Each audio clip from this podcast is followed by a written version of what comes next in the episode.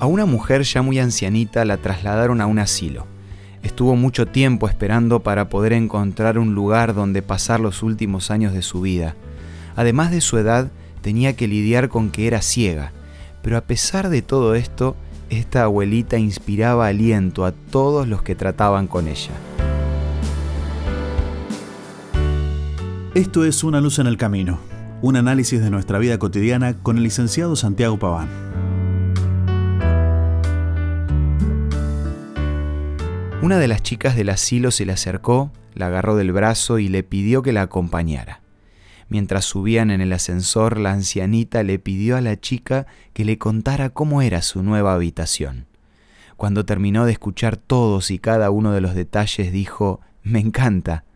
A la chica le llamó la atención su emoción, porque sabía muy bien que la señora no podía ver, así que le preguntó, ¿Cómo puede estar segura de que le encanta si no vio la habitación? La mujer le respondió, Si me gusta o no, no depende de cómo estén ubicados los muebles, sino de cómo esté arreglada mi mente. Yo ya decidí que me gusta, porque esa es una decisión que tomo cada mañana cuando me levanto. Puedo pasar el día pensando en todos los problemas que tengo o sentirme agradecida de poder disfrutar cada día. ¿Conoces alguna persona que tiene algún impedimento físico, pero supo sobreponerse y encontró esa chispa que la hace diferente? En lo personal me acuerdo de una madre de familia que pude visitar varias veces. Ella no podía caminar y hasta el día de hoy, siendo mayor, sigue postrada, luchando con las escaras y la diabetes.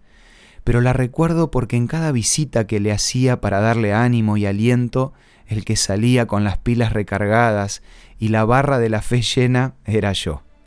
Hay muchísimas personas que no pueden superar sus problemas y toman la decisión de rendirse, o como en la historia de hoy, muchos hombres y mujeres afectados por el peso de los años que eligen sentarse en un sillón para ver cómo pasa el tiempo.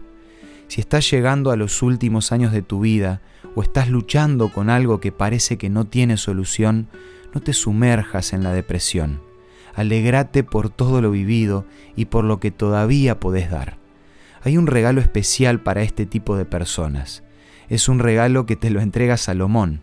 En Proverbios 16:31 él dice, Corona de dignidad es la vejez, ganada por la conducta honrada.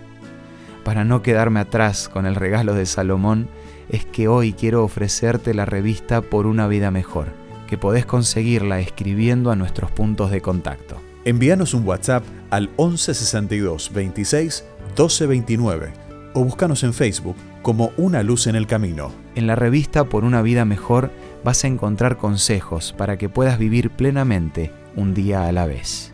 Esto fue Una Luz en el Camino. Te esperamos mañana para un nuevo encuentro, cuando volveremos a decir... Permitamos que a lo largo de las horas de cada día Dios sea una luz en nuestro camino.